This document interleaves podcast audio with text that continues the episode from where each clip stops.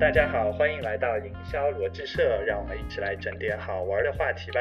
大家好，我是小勇。大家好，我是小伟。哎，小勇，我们今天聊聊什么话题啊？呃，我在想，今天我们要不聊些年轻人的话题吧？就是最近也会看到说，哎，九五后最大的九五后同学都都快二十六七岁，陷入了年龄焦虑。我在想，要不我们今天来聊聊他们的话题吧？嗯，可以，可以，可以。其实，在国外，呃，也把九五后叫做 Generation Z，叫叫 Z 世代。然后，一般是在呃九五年到二零一四年之间出生的。这一群人是这样看来，我们都已经变成 Y 时代了，都已经轮不进 Z 时代了。对，那我在想，我们今天既然聊些有意思的事儿，那找些活体标本吧，对吧？那我们今天正好找了三位我们的九五后典型代表来听听他们有些什么看法和想法。呃，开始前，要不三位同学先和大家做一个简单的自我介绍。好的，大家好，我是九六年的菲雅，四舍五入还是个零零后哦。我们领导说我是和老板顶嘴第一名。嗯，大家好，我是北平，我是九五后，九六年的电商搬砖人，呃，目前工作三年，工作经验五年加的九九六践行者。停停停，为为什么工作才三年，然后有五年的工作经验，这是什么梗呀？因为我加班加的比较多，然后算上下班以后的时间，可能跟上班时间是差不多的。哦，原来是高效能人士啊！欢迎欢迎欢迎！好，那我们最后一位同学，Hello，大家好，我是 Cici，目前是研究生。在读，然后是一名废话很多、喜欢幻想的中二病晚期患者。好呀，那正好也非常欢迎大家来到我们今天的直播间。那我们废话就不多说，我们先开始我们一些有意思的话题讨论。那我们今天主要跟大家聊些比较啊有意思的事儿啊，主要也是看一些热点话题，你们怎么看？比如说像呃吴亦凡的事情，对吧？最近特别特别的火，我不知道说，哎。对于吴亦凡的事情，从呃九五后的小同学们的眼中，你们会怎么来看待这件事情呢？对我来说的话，可能对，就可能是从一个女性的视角，和从一个，其实我觉得法律视角不是特别的多，因为他对于吴亦凡这个人来说，他的罪名是非常简单，就是可能是一个强奸罪或者强制猥亵罪。然后从事件最开始，只是都美竹在微博上对他进行了一个控诉。其实那个时候，因为我本身非常非常不喜欢吴亦凡。我对这个事情持的态度就是相信的，而且听过他一些生活比较随意的传闻，所以我是相信的。但是那个时候的态度更多倾向于是无能为力，因为他是一个很大的流量，的背后的有他的老板或者说是一些舆论口。其实当时对对于嗯都美竹来说，其实是一个舆论的劣势，那么更多是在无能为力的这样一个状态。完全没有想到都美竹其实他发的微博是越来越多，而且也越来越坚定。那么到这个时候的话。会一些可能大点的媒体也开始参与，我记得最开始参与的有网易也有，然后有澎湃也有，这样一些大的媒体来参与。但其实他们那个时候对都美竹，我觉得还是一种说要谨慎的一个态度。那么到这个时候的话，我自己在我微博上就会转发一些支持他的微博，那么希望能够尽到一些比较微薄的力量。那么再到下一个阶段，就是第一次朝阳警方公布。违反这个事情的结论，那么当时扯出来是一个第三人，他叫刘刘某某，说是他在中间进行了两头诈骗，而都美竹最开始曝曝光这个问题是自己想红这样一件事情。其实我看到这这句话的时候还是蛮难过的，因为这句话在我的眼里是带有了比较多的一个指责的色彩。像吴亦凡的粉丝其实就会一直说他你只是想红，你只是蹭热度或者怎么样，但其实。当时在微博下面，更多的是在鼓励都美竹的，就有说如果他想红的话，希望他非常非常红，就蹭蹭这个热点蹭到死那种感觉，那还是蛮开心的。只能说，就说明我们的网络环境其实有变化。那么这个其实也会联系到奥运会，就像刘诗雯和许昕他们输了比赛之后，大家没有再责怪他们。不想当时零八年的时候，刘翔真的是被骂阿退网的那种状态，整个网络舆论还是变化很大吧。那么到最后非常简单，因为吴亦凡其实现在已经被。移送起诉了嘛？那就是一个很轻松的状态，也很开心，因为这对于我来说件胜利。二零二一年的女性来讲，其实经历了非常多不好的事情，就有从家暴，还有说家暴的事情实在是太多了，然后杀妻也非常的多，就多到不出来，然后还有阿里的事件，就是强制猥亵。那么这么多事情，其实对女性来说是一个比较大的打击，而且这些事情最后都是一个无疾而终的状态。那么吴亦凡这件事情就会给人一种希望吧，就是我们坚持发声，我们坚持去努力，那么就会有结果的。还有讲到一个从法律的角度来说的话，回到最开始吧，就最开始为什么是一个比较悲观的态度？因为可能大家知道去年鲍玉明的时候，鲍玉明的时候有嗯怎么说？当时最高检其实对这个事情进行了调查，这调查的结果并不是非常的友好，就是说不太构成强奸罪。嗯，我当时和一些朋友讨论过，然后他们就说只能靠社会的压力、社会的惩罚，比方说他找不到工作。或者说进行一个道德的谴责，这但其实这对于人们心里面来说是非常不够的。那么我最开始对吴亦凡的预期也是这个样子，他可能会退网一段时间，但是很快也会卷土重来。而且他这十年间可能还没有十年，他已经赚了三十个亿，那这样的惩罚有什么用呢？最开始是非常悲观的，那么最后他能够得到的那个结果来说，整体还是比较开心。这是我的一个简单的看法。嗯嗯，看得出来，整一个心路历程还是非常的跌宕起伏啊。是的。呃，我在想，那后面一个问题，正好刚才也提到说，我们也提到了很多阿里的问题啊，包括最近实在是呃瓜比较多啊。那后面一个问题，我们就在想说，哎，大家也是刚工作或者说即将工作的一个状态，那对于呃毕业找工作，很好奇说你们的一个理想的工作类型会是什么样子？包括说呃公司的类型啊，包括说选择哪些城市啊之类的。不，费呀，你先来讲讲你的一些想法。其实刚毕业那会儿，我是一心就想进大厂，就是哪个公司大就往哪个公司投简历。然后进大厂之后，我发现真的是非常非常非常微小的螺丝钉，然后就跳槽去了那种就是中中型企业吧，应该也不算小型。就是发现中型企业其实会对个人的发展会好一点，但是你必须得有那个大厂的那个经历在。因为大厂它的那个培训的机制会相当完善一点。嗯，了解。对于小微企业也是不会去考虑的，对吧？嗯，对，小微企业其实主要是不太稳定，就是不知道它啥时候会破产，有有这个顾虑。是的，是的，是的。说说到这个，我觉得那个我们北平同学应该很有话语权吧？就是三年做成五年的北平同学。是的。呃，我自己找工作，我在一开始的时候，其实呃，对于就是考虑一份工作的时候，我我我一开始并没有说我要去挑公司，而是在想我要挑一个怎么样的行业，因为我自己不太喜欢去做一些非常呃模式化的工作。然后我我挑行业的时候，当时第一个想到就是电商，因为它现在真的。发展非常的快，而且我觉得它是一个包容性很强的行业啊！我自己当时就开始进去，就开始做电商这个行业，然后做着做着以后呢，就是发现现在这个行业的确就是内卷非常严重，尤其是我现在工作也才在电商这个行业三年，这三年的过程当中，呃，发现这个行业的生态发生了非常快速的变化。就仿佛已经过去了五六年，甚至在一些传统行业，可能是三十年才可以发生的变化，在电商这个行业里面，三年就已经实现了。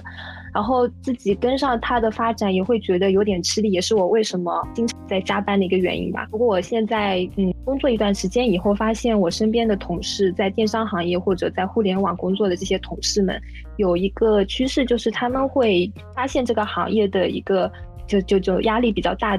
之后有有相当一部分的同学或者同事，他们选择继续回去做从事公务员，然后去考公务员，重回炉重造呀，重新回到体制内呢？对对对，是的。最主要的原因呢，我自己感觉还是因为我们现在在做电商或者做互联网行业的时候，选择性还是很重要的。就像我从事电商，我要选一个行业，但是我自己现在看下去，就是什么行业它在未来十年里面是长青的。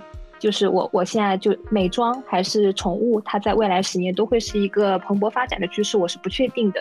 然后另外一方面呢，也是就是现在的这些公司，之前看过一个报告，就是公司的寿命它越来越短了，一些创业公司可能三年的时间都熬不到，十年以后肯定是不存在的。对大厂来讲也是，呃，各个大厂在。呃，现在看起来就是阿里或者谁的发展势头是最好的，但是三年以后可能就会出现一些新的公司、新的公司、新的大厂出现，对前面那些公司造成的打击可能是毁灭性的。然后，呃，大厂在不同的阶段对一个人、对一个职工，他的要求也会越来越高。所以，我们如果一直是跟着行业或者跟着跟着一个大厂去奉献我们的青春的话，在未来我们。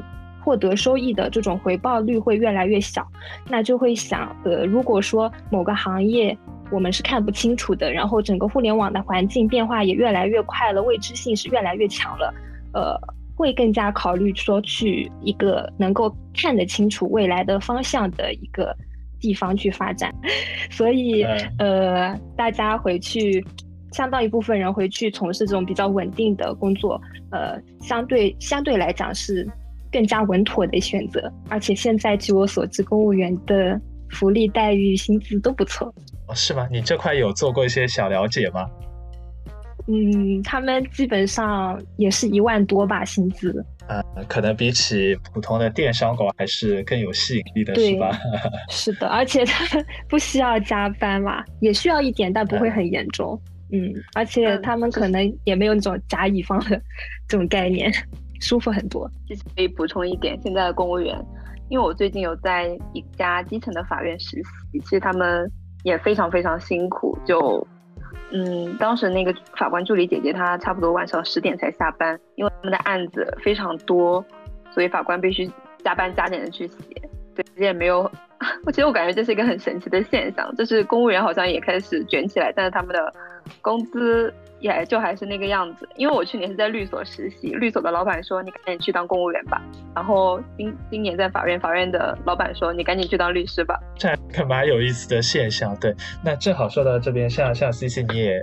哎，毕业接近毕业嘛，那未来也会面临很多工作相关的一个选择。那比如说，现在在学校里面，大家呃都是怎么去看待就业这个事儿呢？大家都是怎么去做这个选择？感觉还蛮两极分化的，就是一部分人就可能还是保持一个比较静的这样一个状态，就很奋斗。他们是没有办法接受说回到二三线城市这个样子，就依然会可能会选在北上广深。这样的地方，当我有一个朋友，他跟我说的是，他感觉目前没有看到一所一家让他满意的二线城市，也就是他目前的第一选择肯定还是在上海，大概是这个样子。然后另一部分人的话，就是很明显的想要回去躺平，比方说走走选调。我记得我在读本科的时候，别人觉得选调说可能是作为一个选调生，你回去以后晋升空间很大，可以提早的。可以提早升官吧，就简单一点。那么现在我的同学其实更多的是在一个说，我只要回去有一份普通的工作就 OK 了，我哪怕就是一直接电话这样也无所谓。但其实这样的同学更多是他们还算是比较有家底了，比方说在浙江的某些小城市，或者说在成都已经有房子，然后不用太操心这样生计的事情，会倾向于选择。在我们院的话，大概有百分之七十的人会选择去走公务员这样一个道路。其实我还蛮震惊的。对，你们是非常顶级的学院了，在在国内来说的话，理论上讲，大家会觉得中国最顶尖的这两所院校的学生应该更加喜欢去做些奋斗的事情，是吧？所以，所以觉得挺挺有、挺有、挺有不一样的一个变化吧。是的，是的。但是我感觉这个变化就在于，也是因为我们学院从政的前辈特别的多。可能大家会觉得说，哦，我以后也许会有前辈提携提携我，可能也会有这方面的原因吧。嗯，了解。对你刚提到了选调，我在想要不要简单介绍一下这个专有名词啊？因为公务员的话，主要分成选调和招考嘛。招考又是国考和省考，那么选调的话，就相当于在这两者之外方的部门。就比方说，他就是南京法院到我们学校来说，哎，什么条件，然后你来我们法院，然后我给你一个优优惠的条件，以后。的一个晋升的空间中，也许会带选调生。如果说平均范围来说，选调生非常像一个国家选择高校优秀人才做一个政府管理人员的后备人员这样一种感觉。了解了解。呃，我们其实也从更宏观的去看啊，正好之前像领英，也就 LinkedIn 招聘网站，它有做了一个呃调研报告。那其中的话，其实也有涉及到说，哎，对比我们八零后或者准九零后，那他们对于整个就业和九五后或者零零后的一些区别。哎，这份报告我不知道小伟你看完之后有没有一些比较重要的发现在里面呀？那我总结出三点比较有意思的洞察。首先，第一点就是，其实九五后的其实还是比较倾向于体制内的工作的。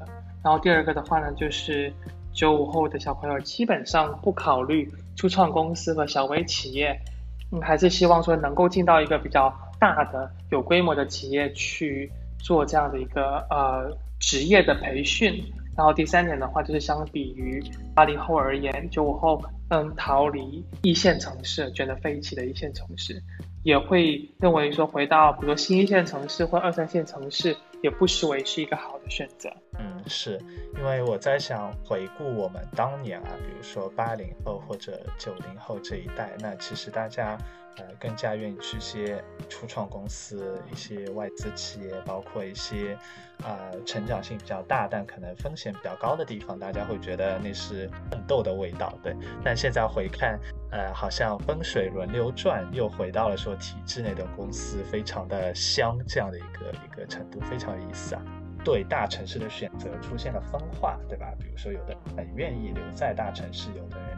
更会选择说，我希望回到我自己的家乡去躺平也好，或者过上没有那么卷的生活也好，所以还是个蛮有意思的现象。那说到刚才提到整个加班文化，那我们啊不可避免的就要提到九九六嘛，对吧？那包括说。嗯，非常大名鼎鼎的拼拼多多加班门，对吧？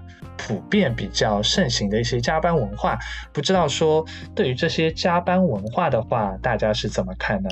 呃，对我自己的话，因为工作三年嘛，这三年里面我几乎不停歇的维持了一个九九六的状态。然后，呃，九九六的话是怎么说呢？就是解释一下，就是早上九点上班，晚上九点下班，然后一周工作六天，我觉得都算是比较保守的。因为作为一个电商人来讲。他的九九六可能是早上九点上班，晚上十二点下班，一周工作六天或者七天这个样子。然后我自己再去回忆现在我的整个三年的九九六的作息里面，其实也分成前后两个阶段的。就在前期的时候，当我刚刚开始实习的时候。那会儿的九九六更加多的是一个被迫的行为。举个例子好了，就是我是因为是做电商嘛，然后我做天猫，我的工作在刚刚开始实习生那会儿，主要就是跟小二聊天，呃，完成小二布置的作业。我记得非常印象深刻，就是呃，大家会觉得做电商这个行业，你的正常工作时间就是小二工作时间。但大家也知道，小二就是一个非常神奇的生物。他们的上班时间就是凌晨两三点，他们也在群里面发通告；早上七八点又出现在群里面发通告，仿佛永远都不停歇。那他们不停歇背后的我们这些小运营，同样也是不停歇的。我记得有一次就是晚上九点下班，然后我在洗澡，群里面小二又发了一个什么消息，说第二天早上大家要交个什么作业什么。然后我当时在洗澡嘛。但是我也没有不回，我只是十点多的时候看到，我就回了个收到。当时钉钉群里面还好，小没有说什么。但是我看到我们微信群，就是我的工作群里炸了，现在有点记不清楚是我的项目里面的 PM 还是当时负责的那个品牌的甲方的一个小领导他炸了，说为什么每次你回收到都这么慢？哦，我就觉得这个就是我不能接受。我从那个时候就开始想，我以后不能再继续做这些工作了。然后我刚刚提到的已经不是个例了，就是我的整个职业生涯的前一年都是这样子一个情况，在一些没有必要的地方过度的精细化，是我前面工作一年的时间的常态。然后再再就是我现在为什么去九九六呢？已经不是当初那个状态了。我现在的九九六更加多的是我自己主动的去做这个九九六的选择了，呃，里面的自主意识跟规划性会比较强。就比如说，呃，我工作完成了之后，我就会在想，我第一次做跟第二次做。里面两次都是一样的，那我自己会觉得两次的工作做的一样，我是不能接受的。我要做的更好，啊，这里面就是要把工作做得更好，肯定不是公司希望你做的事情，公司是只想让你把工作完成嘛。那要做得更好，我只能加班。然后第二个呢，就是公司去评估一个员工的时候，他更加希望就是你永远把你做的这个岗位做好，然后把成为一颗好用的螺丝钉。那我自己想要去做一些能力上面的拓展的话，势必也是需要再去加班的。所以这里面只能多花一些自己的时间。为什么我呃从前面到后面发生了这么快的一个转变？因为有的人他可能就选择离开的，但是我自己还是比较喜欢电商这个环境的。然后我自己也是。嗯，从业了一段时间下来，发现就是互联网这个趋势，还有电商这个趋势，它是非常快速的变化，是不可逆的。就是它现在变化这么快，在未来它只会更快。我们现在可以想，十年以后的电商跟今天电商肯定是天翻地覆的变化，已经不是今天跟十年前的变化了。它的形态的多样性，可能就是我现在是无法想象的。但是我如果想要十年以后还在这个行业里面继续做下去，我只能提前去逼迫自己适应这样一个变化的。变化的节奏，然后这样的环境，我才能够更加好的成为一个打工人。我都热血沸腾啊！呃，我这里就是有一个也想补充的点，就是因为我知道，因为很多刚刚在工作的人。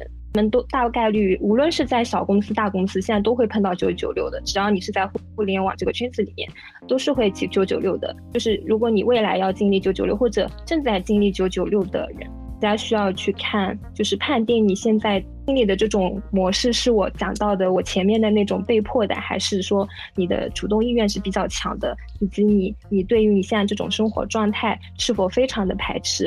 然后我想强调的一点呢，就是说，如果呃你碰到了这样的问题，你不要去抱怨，抱怨是没有用的，因为我现在看到网络上很多都是化了大家的这种心态，然后我工作当中也会有一些年轻的同事或者一些碰到了年焦虑的同事，他们会抱怨，就是说呃怎么不公平啊，怎么。样啊，然后这个没有希望了这种，但我觉得不管是怎么样，都只能做的事情就是改变自己。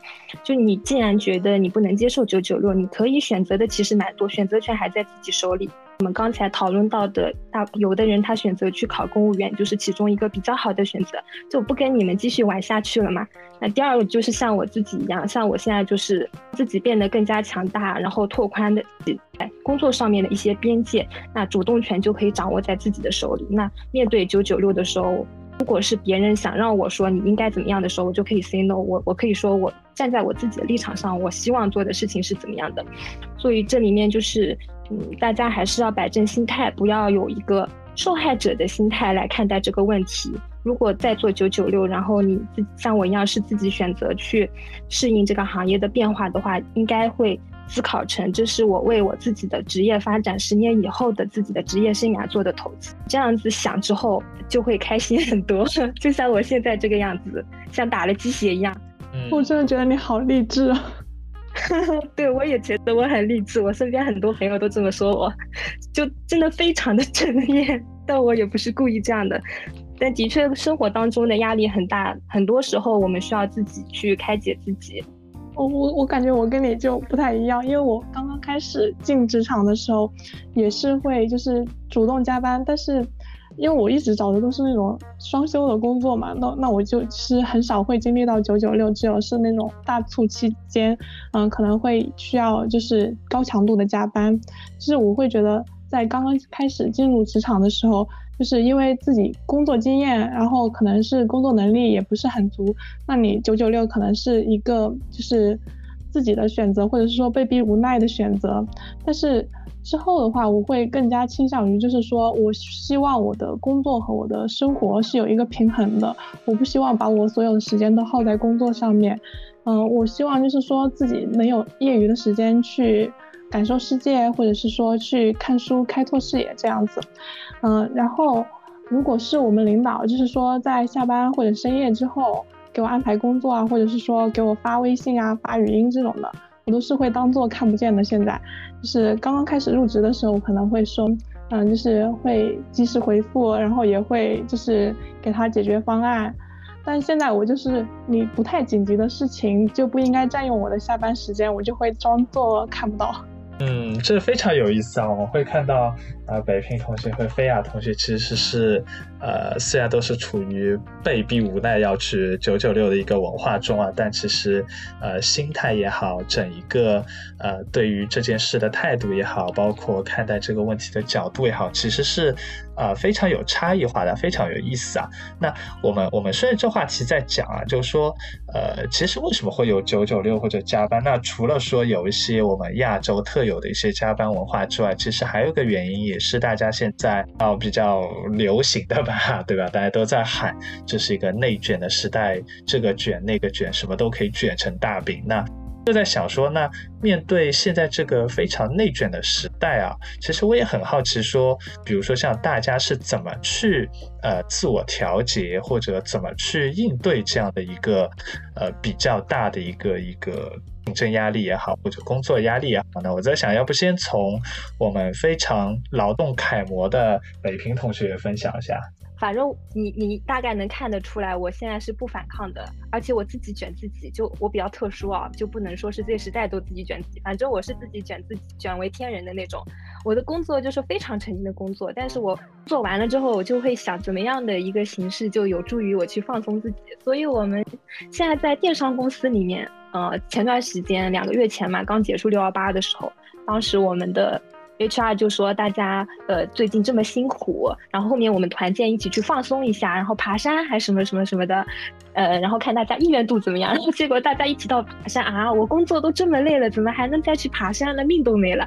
然后的 HR 就说那大家想要怎么样的方式呢？我们就说按摩。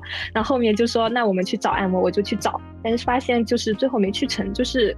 实在是 很少有一个按摩店可以同时同时进去三十五十个人，然后帮我们做按摩的，所以就没有做成。但是能看得出来，现在年轻人，呃，的确真的都很喜欢按摩，都已经想着团建去按摩了。然后这个是团体上面，我自己个人的话也是非常忠实的这种各种按摩养生的爱好者。像我的话，我会办按摩卡，然后采耳。然后洗头一条龙服务，然后像这种按摩真的好贴心哦，各种各样的都有，有那种中式的，有泰式的，然后还有正骨疗法这，些东西出来，每一个每一样我都愿意去尝试，每一样我都愿意花钱。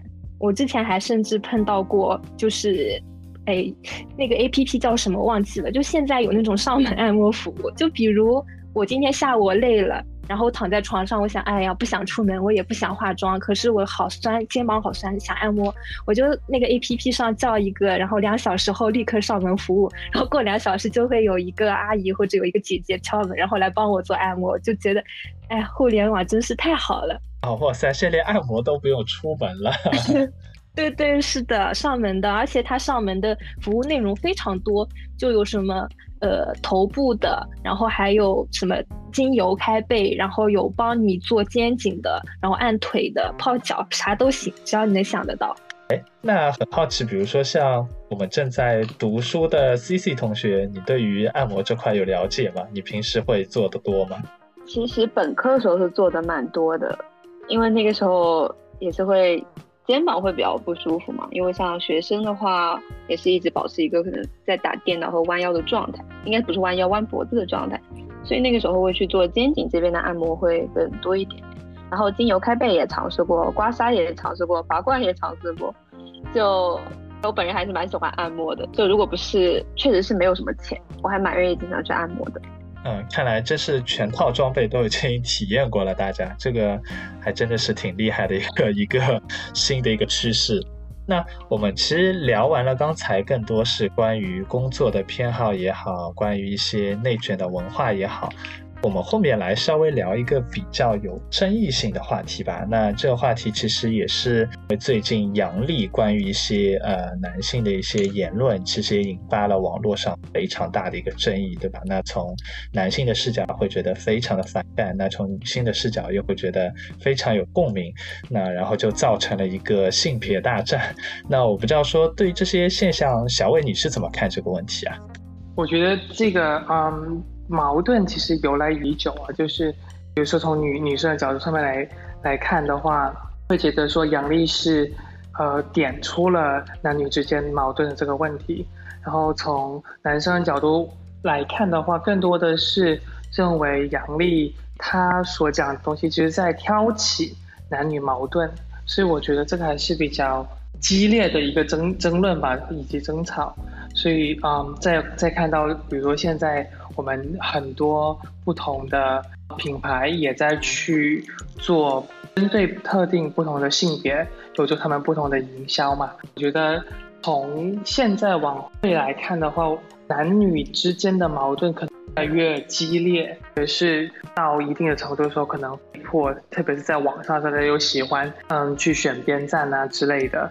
所以我觉得讨论的背后，可能正是女由于女性意识的崛起，然后以及对现在所谓可能，但是很多人会认为说是在呃男性凝视的这样的一个嗯社会的约定俗成的一个模式下的一个碰撞吧。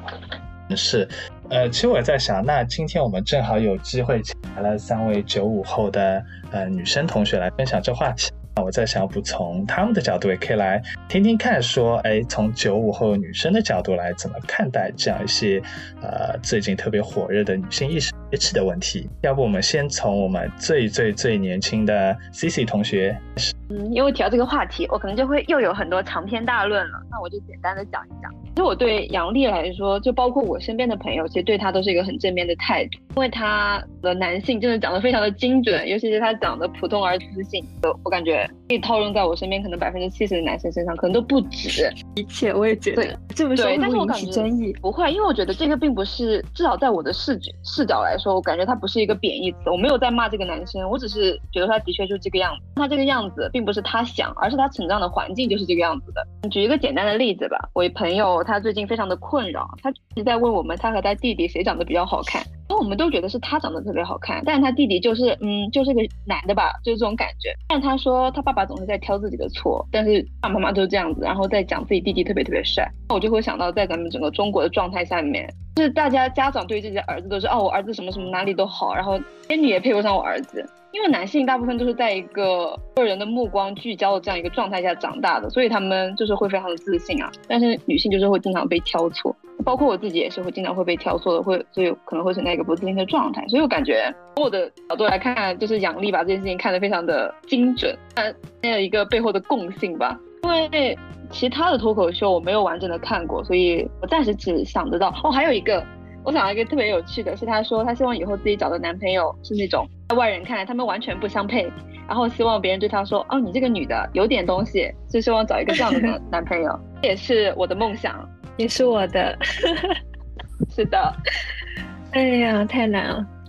嗯，我就不讲阳历这个东西了，我就讲一下就是对于女性的一些思考，因为我自己也算是。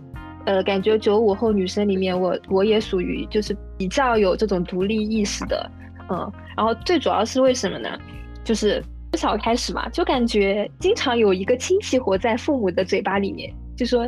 家应该都有吧，就是有一个在大城市打拼到现在也没有结婚的远房亲戚，而且基本上是个阿姨，就会说这你有一个阿姨，然后三十几岁、四十几岁还在上海、在北京，到现在有没有结婚、没有小孩什么样？但突然间有一天可能家里面出事，她回来，我就发现哇，这个女孩子、这个阿姨跟我们小城里面所有的其他人都不一样，会觉得她身上明明闪闪发光，那么酷，为什么在？家长的嘴巴里面把它描述出来是这样子的一个形象，我觉得一点都不客观，而且我从那个时候就会觉得这样子的女生是非常酷的，我非常想要成为像他们这样子的人。然后，但是呢，我们家庭又比较传统，就会觉得女生就应该有女生应该要去做的事，你的使命就是上个差不多的学，嫁个差不多的人，然后当个妈妈，后面就是这样子，就是。呃，女生的一生的幸福怎么样？那我就会觉得就不应该是这样子啊。但是应该是怎么样呢？怎么样才可以成为像那个三十几岁的上海阿姨一样的？我我不知道自己可以怎么做。然后呢，呃，那个年代就零零年、一零年那会儿，你说要从身边去寻找一个正面的样板，告诉我，呃，可以怎么样去做，其实是很难的。我们的妈妈或者更别说我们爷爷奶奶啊，就是我们的妈妈或者身边的那些阿姨，他们。关于这一块的思想是非常薄弱的。那我去从什么地方去寻找比较正面的这种倾向或者这些论调的，就只能从网络上找。当时非常火的就是迷蒙，我也是从高中那会儿就可能会关注这个公众号了，关注他的一些发言。那一直到大学，只不过后来他因为一些比较激烈的发言，我自己后面也其实意识到了他的一些发言是比较极端的，有激化男女对立的矛盾了。呃，但我自己其实到现在我也不太会说我日常或者在工作里面非常多的去表达这。种男女对立的观点，我我更加多在自己心里面思考，我想要做一些怎么样的事情，然后我认为比较好的一个男女的状态应该是怎么样的，这些都我自己平常心里面会思考。不过当然，现在网上有很多人都会去就这个话题发出一些讨论，我觉得其实还蛮好的。只有矛盾才会去激化舆论，然后当舆论起来了之后，大家才会重视，呃，对于某个话题的一些思考。然后，嗯，我感觉还是比较好的。然后，可能在未来五到十年里面，呃，大家还是会觉得，就是在在男女对立问题上面会放大或者怎么样。但是，可能就是再过再过十年会好掉，因为就是我会在想，诶，因为我们现在我是九五后，我们的爸爸妈妈是七零后嘛，七零后他们的成长环境相对是比较保守的。我们的爸爸妈妈他们基本上还是比较传统，会认为女女的就是应该是嗯一个妈妈的样子，男的就是一个一言长的那种感觉。但到我们这一代九五后跟零零后已经有了这种男女的呃这种平等观点以后，我们去教育孩子的时候，我们带入进去的教育应该是怎么样的？那我们可以去给。我们的孩子树立一些榜样，那对于在新的一代的人来讲，就是二零后、三零后，他们再去看待男女问题的时候，就相对来讲会更加的从容，更加的理智，因为他们不需要从网络上面去看一些观点，从现实生活里面，其实相对于网上的环境都会好很多。哇，我觉得北平你聊的好发散呀，真的好厉害，已经从过 去、现在聊到了未来了。嗯，因为我平常就是会会想很多，嗯，也困扰我蛮久的。因为我我自己身边也有蛮多朋友，他们跟我一样，但是就是会有一个问题，当你有这种想法之后，想要去从身边的人里面去获得认可是非常困难的。现在这种谈论女性话题。如果我们想要去获得认可，只能是在我们同龄的女生当中。就比如我讲今天这个杨丽这种话题，我觉得好好玩，我想分享，我不可能分享给我爸爸妈妈，哦，他们可能觉得现在小孩看都是些什么东西，那我也不可能分享给。如果我有男朋友，我也不可能分享给我男朋友，他的立场跟我的立场一定是截然相反的。我身边也会有朋友，就是因为嗯杨丽可能只是个导火索，因为这种问题而吵架，蛮多的。我会更倾向于觉得就是这个男生不行，因为我们年级有一个很有名的女生，她就是激进女权，就是她骂人骂到有时候我都会觉得，嗯，就会觉得有点不可思议，就无法理喻的这样一个程度。但是她和她男朋友感情非常好，就她男朋友其实是选择说我不理解，但是。我知道你作为女性的一个担忧，我觉得这样才是一个比较健康的状态吧。如果一定要和自己女朋友争吵的话，那我觉得分手就分手吧。我感觉我不 care 这样的男的，因为这个事情争吵，我们发给他也没有希望说他真的非常赞同、非常能够共情怎么样。你只要说出来不是跟我们完全违背的话就可以，只要有一点点的共情能力或者怎么样，他都不会有争吵。我感觉争吵背后可能还是。这个男孩子相对来讲，包容心上面，以及就是对伴侣的那种关心上面少了一点点代入感。嗯，那看来下次可以用用杨幂来测试一下你们男朋友是不是有包容性啊？我得先有啊！哎呀，算了，大部分人都是不值得测试的啊！我希望我能够 碰到一个值得测试的人。还没有到那个程度，然后就可以八六了。啊，我觉得非常有意思啊！那大家既然都提到了这个话题啊，那最近网上也非常热传，就是高质量男性嘛，对吧？那个 B 站视频，我不知道大家有没有看过。我们其实掐指一算，比如说九五年的同学，其实都已经二十七了，对吧？快。那我们也在想，比如说像刚刚也听到了大家很多关于呃男女关系的一些想法，包括包括一些恋爱的想法。那其实很好奇，说你们现在会有这些呃相亲的压力吗？或者说有没有被催婚啊类似的这种事情呢？这是有的，也不算有吧。因为家人会比较担心，就是一直没有谈过恋爱嘛。啊，我就是那个，就是最近词很火的牡丹，就是我本人，就是一直没有谈过恋爱。太 solo 吗？是的，简称叫牡丹嘛。所以会会想要说介绍男朋友这样子，但是当别人真的开始给我相亲，就很认真说哦，我给你介绍个男朋友，妈妈又会觉得说哦，我女儿好像还没有还没有长大，就是还不用吧，就处于这样就 很有意思的状态，然后。所以我觉得说蛮有意思的，好像家长很多时候会觉得说你不谈恋爱，然后还小啊，你不可以谈恋爱，然后一下子就要我去结婚生小孩，那真是非常不科学的。我觉得很有意思，就是这个词用的好妙。呃，比如说像给你介绍男朋友啊，或者相亲啊，类似，一般都是什么年龄范围的？因为我自己就别人可能先会问你说你接受什么样的年龄段嘛，然后我自己就会说，其实我只是打嘴炮，就是说我接受一个上下十二岁的样子，然后我就说哦，好棒，然后就会给我介绍一个什么。年的就八八年、九零年，就大概这两个时间段可能会多一点。但我觉得，嗯，就你方面会觉得说，好像人家确实也符合我的要求啊，就三十岁、三十出头嘛，也不算太老。会觉得为什么就自自动忽略了比我小的人呢？我也想和二十岁的人谈恋爱啊。呃，二零后、一零后、一零一零哇天，他们真的都是一零后了。是啊，你这这观念还挺有意思的。就其实大家会看到，呃，男生对于女生一般都会觉得男生年纪大一点，对吧？女生年纪小一点。但你刚提出了一个，哎，冲击原来大家传统观念的一个点是说，哎，为什么不给我介绍一个比我小十二岁的男生，是吧？我觉得这还是蛮有意思的一个点啊。岁还是太小了，十二岁，那我这样男朋友还在读六年级，听起来有点像恋童癖，我不可以。还是挺有原则的，不不然就就就违背了法律了，是吧？至少要过十八岁吧。然后，呃，北平对于这块怎么看呢？刚刚讲到很多都戳中了我。首先，我也是一个母胎 solo，然后，呃，我现在是有在相亲的，因为我我对自己非常的了解，就是由着我的性子跟一个男生去聊天，不管是怎么聊，到最后都是不能建立恋爱的这种。关系的，所以我会觉得相亲是一个非常好的途径。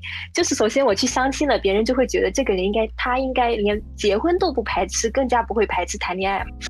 我现在就是想通过相亲的方式，能够去谈个恋爱，建立个恋爱基础，我觉得也蛮不错的。然后他刚刚讲到，嗯，就是相亲，然后说上下十二岁就自动给他介绍了年上的男生的这个问题，我其实也碰到了。像我这边相亲的时候，我妈妈给我介绍就八零后也蛮多的，九零。年年左右都是八八九零年为主，跟我差了有半轮以上，然后 我自己就会感觉。你你那个红娘群是不是资源不太好？为什么给我介绍的都是年纪这么大的男生？他就跟我说，年年纪轻的也看不上你吧，就年纪小的男男生也不会喜欢年纪大的。然后我说不会啊，现在男生都喜欢年纪比自己大一点的女生，只是你不能接受而已。嗯，反正就是这种，我感觉还是爸爸妈妈的观念为主啊。那看来其实呃，你家庭的一些呃氛围啊，包括家庭的一些观念对你的影响也比较大这一块。嗯嗯，对。是有一点影响，因为我们家家里面构成非常的传统，就是我我爸爸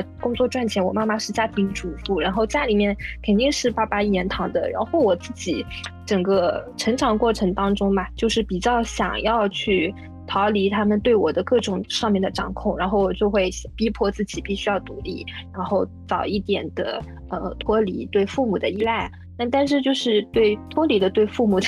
依赖，同时脱离了对所有人的依赖，所以我现在就更更加难去，呃，就是依依赖一个人，那这样子就是其实蛮难去建立一个感情的基础的。然后我自己现在再去做相亲的时候，我其实会会很会会比较看重，呃，就是对方对于自自己有没有那种独立的心态。首先，像我现在再去相亲，然后我的要求就是一定要是。个男生直接跟我去对话，我不能接受这个相亲是他爸爸妈妈在帮他找，我就会觉得这个男生连相亲这种事情都还在依赖父母，嗯，就会觉得就现在有个词叫怎么说的来着，妈宝男那种感觉吧，就他不能独立行走，不能独立行走。啊，这这还非常有意思啊！因为刚刚听了，其实大家呃听起来好像相亲的经验都比较丰富啊。那也很八卦的问一问，比如说你们在这些相亲的过程中有没有遇到一些呃比较奇葩的案例，可以跟大家来分享一下？呵呵我我这里的奇葩，哎，真是太多了。然后有一种是非常常见的，应该说百分之五十的。生吧都踩了这个坑，可能对于相亲这个事情以及建立恋爱条件的看法的一些比较苛刻吧。因为我这边经常碰到，就是这男孩子加了微信。然后上来就是自报家门，你好，我叫什么什么，哪一年，然后学历是什么，然后我家里面有多少套房，甚至有一个上来说他家住别墅什么什么什么。我后来顺着问一下，他说，那你别在哪个小区？因为在我们我们家那边买个别墅也不是特别贵吧，可能不超过五百万也能拿到一个不是特别市中心的小区的一个小别墅。那他回答的问题真的是出乎我的意料。他说在叉叉叉村，我想这个也能叫别墅了吗？所以他就是一个宅基地的自建房，对不对？嗯，对，就是一个自己老家里面有一套自建房，哎，他就说自己有别墅，嗯，就不太能理解这种行为跟动机。但我觉得这个很奇怪，因为宅基地的使用权是能转让的，如果我没有记错的话，就相当于完全没有什么没有什么经济价值。就只是说，哦，是啊，好像蛮有意思的。我突然想起之前我看到一个相亲男，就他上来，他甚至都说自己蚂蚁花呗的芝麻信用分有多少，他就觉得啊，这那也可以作为相亲条件了吗？后面我可以用他的蚂蚁积分去消费吗？那我也不太懂芝麻信用分怎么积累的，他可能想说自己信用很好或者怎么样吗？怎么不拿出征信网上面的资料？太离谱了，这些人。根本不懂什么东西可以用来相亲，这这这，我觉得还真的非非常的奇葩。我第一次听到说，哎，有那么量化的指标来来介绍自己啊，这个这个真的 非常的有意思。哎，那说到这个啊，其实因为看到，比如说呃，差不多你们这个年纪的女生都在呃开始不断的接触相亲啊，接触呃不同的男生啊，类似。那我们换个角度来看，哎，那你们同龄的男生他们现在都是什么状态呢？嗯，我感觉这就是让我很伤心的一个状态，因为男生几乎没有单身的，就除了真的很有毛病的人，就男的只要想脱单就就 OK。嗯，的确，我之前有看过一个报告说，虽然从这个。人口学上面来讲，男生的数量会比女生多很多，但是你要把它放到相亲市场上面，构成就是可以去平等的，然后去挑选另一半的这种人口上面来看，男生的数量是非常少的，女生的数量大很多。也就是为什么大城市里面大剩女会比较多。而且我自己也很生气，就是之前有同事说要给我介绍对象，可能前两年我不懂事，我结了，然后现在在气问他们说早就已经有人了呀。就是被捷足先登了，我就会感觉这个男生他一旦释放出想要恋爱的信号，嗯，他们太容易去谈恋爱了，你就很难。啊，这个市场那么火爆呀？是的，因为怎么说，当时是我的学姐，她给我举了一个例子，她就说，对于以我们学校为例啊，就是我们学校的男生其实不是不太会找我们学校的女生，他们更倾向于找那些差一点的妹子，所以他们会去周围找。那周围的话，加起来女生就太多了。对，听说他们是这个学校的，就会觉得说，哦，你你真的非常的厉害，然后就可以谈恋爱。对于女生来说，就没有办法，我们只能去找另外一个学校的男生谈恋爱。就像最后，其实供求是非常的狠的，会出现这样一个状况。这女生感觉学历往上走的话，其实看男生想法会变，就是来说不那么好骗吧，可能是受杨丽的影响吧，就说话都会比较直接，对男生一些行为实在是没有办法忍受。男生会觉得这样子女生掌控不了，然后很难说生活上面去照顾他们。我之前还看很多，就是抖音上面他们说成功男性对择偶的标准是什么？我感觉他们大部分人都是想找，不是智慧上面有这种共通性还是怎么样，而是说能够在生活或者家庭上面帮他们承担一定责任，而不是说跟他一样在外面能够独当一面啊。那这里面就是能够在家家庭里面起到一个比较好的对爱人的关怀、对家庭照顾的女生，其实蛮这个条件的是蛮多的。他他们。并不一定会说北大毕业的一定要找一个北大的女生同时又怎么样怎么样，没有这种非常苛刻的条件。哎，我之前看了一个，应该是不太，我觉得他不太出名，但他是一个脱口秀的一个演员。让他说他观察下来，现在身优秀的男性就是对未来妻子的一个要求更多，其实重心还是说是贤惠。当时这个评价说他觉得非常的可悲，因为女生已经变得越来越多样化，但是男生的标准仍然是停留在一个可能。还是一个比较就是封建的一个状态，就可能想象你是一个家庭妇女，也就是说，就像我们在谈论做和家庭的关系的时候，更多是只有女性在面对这个问题，就男性其实他是不用的，嗯，因为我们女生需要照顾好家庭，需要照顾好工作，但是男的只要会赚钱就 OK 了，好像这么一个状态。就像清华之前有一个应该是摇班的男生吧，是摇班还是计算机系的，就是他。在争女友，然后说他的条件非常的好，然后当时应该是被网上炒说他很普信嘛，然后其实他条件不算普吧，只能说他长得确实不太好看，但但为什么会这么炒他呢？因为他找女朋友其实肯定不难找的。你说，如果他就想找一个没有学历歧视的意思，但如果他并不想找一个和他同样学历，或者说甚至是比他差一点的学历的女生，那是非常好找的，因为他工资已经很高了，而且他学历又高，嗯。那你就想找一个，嗯，很普通的妹子，那是完全没有问题。但她就是不啊，就是自己条件又没有到说，呃，形象非常好啊，经济条件非常好，又想找一个七仙女，那你在做什么梦？这样不就是 活该被嘲吗？然后我感觉我们学校就很多，因为你会看到，你会看到那种论坛上会有很多人在相亲帖嘛，学的那些男的很自信哎，以为你是什么东西，就这种感觉。嗯，就是刚刚 C C 讲到这个问题嘛，就是说男生他去。呃，找对象的时候，就是会觉得自己把自己工作找做好就可以，然后对女生的评判标准还是说，呃，你你只要做好就是贤内助这趴就可以了。但其实现在很多女生对自己定位已经不仅仅是说我只要去做一个贤内助，而是说我想要去找的这种。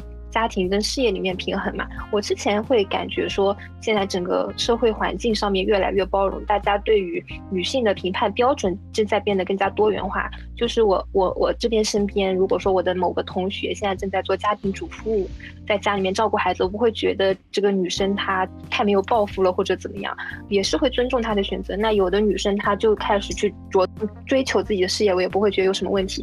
但是我现在发现。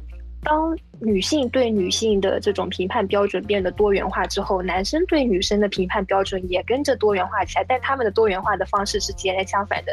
他希望的是这个女生既可以当家庭主妇，又可以去有自己的事业，就是你可以在外面赚钱，回来之后还能跟我一起照顾家庭。就这个条件有点苛刻了，但是这也是现在真的蛮多女生她可能会去要求女生的一个地方，但他们不会要求自己说，我。在外面呃工作，然后回来了以后我还要帮你做什么什么事情之类。这不是也是因为整个市场的男女供需不平衡造成的？对我也在想说。对，刚刚大家提到的更多是一些比较呃成功的男生啊，他可能觉得需要一个贤内助或干嘛，但其实现在社会那么卷，真的成功的也没有那么多。那其实我在想说，比如说你们身边呃同龄的那些可能就很普通，也没有那么事业成功的那些男生，他们对于这些呃价值观或者恋爱观有什么和我们这一辈，比如说九零啊或者八零人有些不一样的地方吗？太不一样了，结果哎，其实我不太知道，这个我有去做过，我有为了我们的节目专门去做过功课，哎呀，我真的是我自己都震惊了，我没想到，我有想说去去问，因为我们这边都是女生嘛，我们三个都是女生，我就想说现在九五后的男孩子，他们心里面到底在想什么？我就有一天上班，我就问了一下对面的男同事，我说。你现在就是有什么事情是比较遗憾的呀？他就说他比较遗憾的是，嗯，现在为止还没有跟富婆谈过恋爱。然后心想这个话题聊不下去了，就是对过去的这种回顾，在他身上已经复不出更加深刻的东西来。我就想说，那那就讲讲其他的吧。那对零零后，你有什么想说的吗？我想畅想一下未来，或者这些可能能说一些吧。然后说。零零后的零零后的小富婆们，滴滴我，聊不下去了，就就到这里为止了。是啊，我真的很神奇。然后我自己还在用，我用相亲 A P P 嘛，就类似类似 So 一样的。然后下个软件，他说它里面有一个 功能，就是你可以对相互喜欢的男孩子，首先放一个问题出去，然后看他怎么回答你。然后我的问题设的是，对于事业心比较强的女生有啥看法？然后里面就有蛮多男生就表态说，那我是不是可以不工作啦？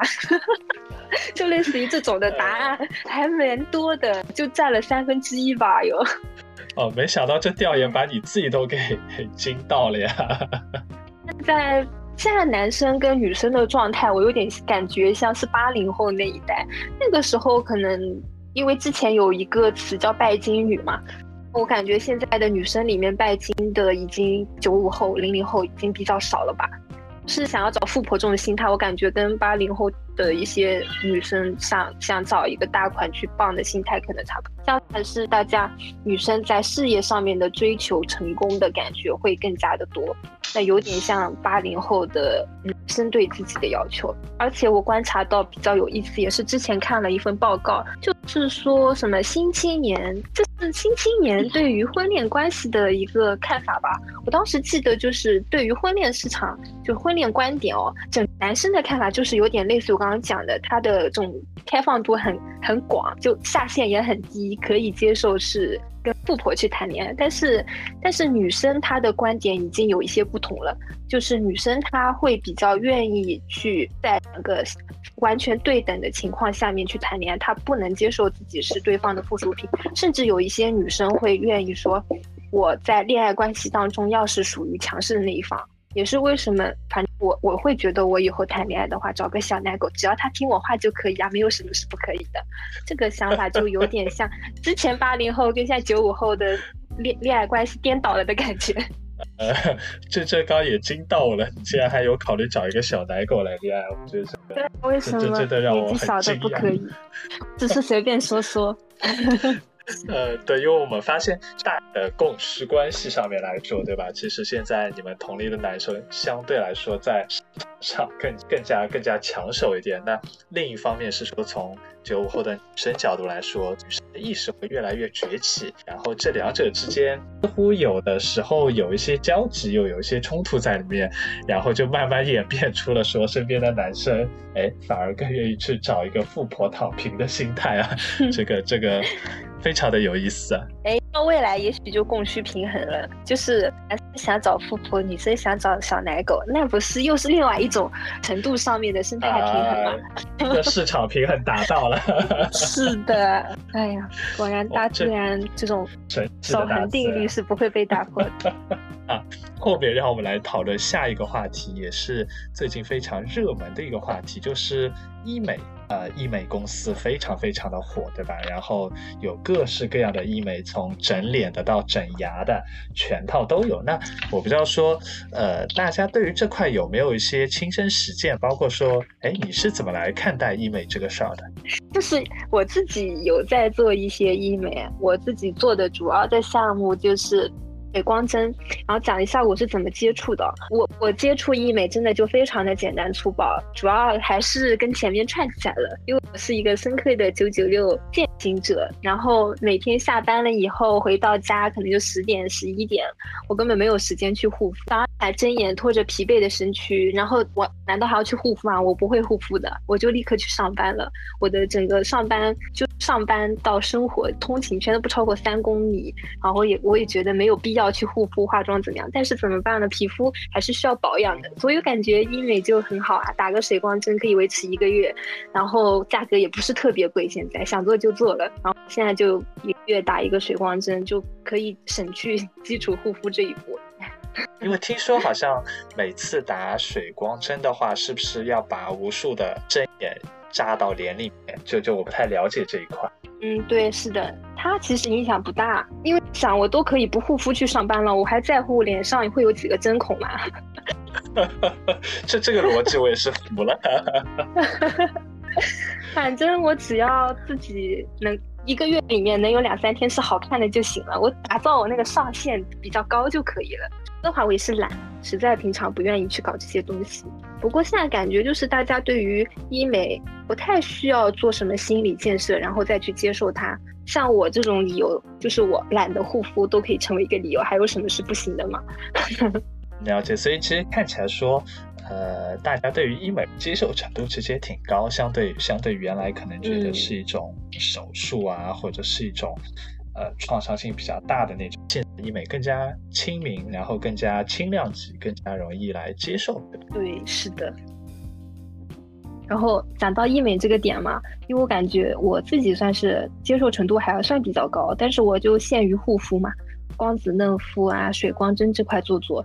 然后，但是我自己感觉就是现在大家好像普遍对 容貌焦虑越来越严重了。我之前在网上、微博上还搜到什么。大家可能都想不到，就已经有一些人开始对耳朵进行整容了。哦，我知道，就上热搜。是的，对，想到这个点，好奇怪啊！有人会关心自己的耳朵。我觉得最恐怖的就是可能大家不知道男生知不知道，但是女生应该知道，就是高颅顶这这个概念。然后有人对对对，把自己的脑袋切开，在里面填水泥，就是为了让你颅顶高一点。哇，好恐怖！这是不，妈呀！这是不要命吧？就是容貌焦虑带来的各种焦虑。以前大家就关注什么鼻子高不高，然后眼睛大不大。现在大家就会关注，就是你发际线到你头的头围最顶端的那个位置就要颅顶，然后就所谓的这种头包脸就是好看的，然后脸包头就是不好看的这种。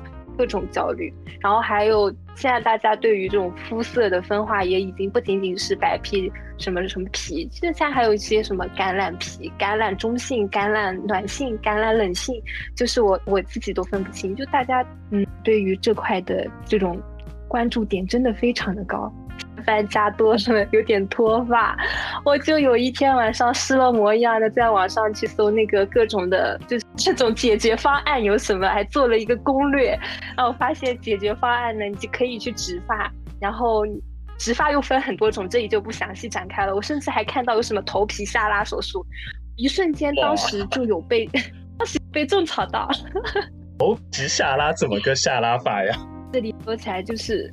整容它也有非常多的门门道道，就是如果你是植发的话，植到发际线这里，它的毛囊取自你后皮，呃，就是后脑勺那一块，它的那个毛囊对来讲会比较粗，那你长出来的发际线就会不自然。那如果是头皮下拉，就可以带着你本身发际线那些小绒毛，然后就可以做下来。之前还有看到过另外一种比较偏激的，就是有那种纤维植入术，在你头上植那种人工纤维，然后而但而且它需要去替换。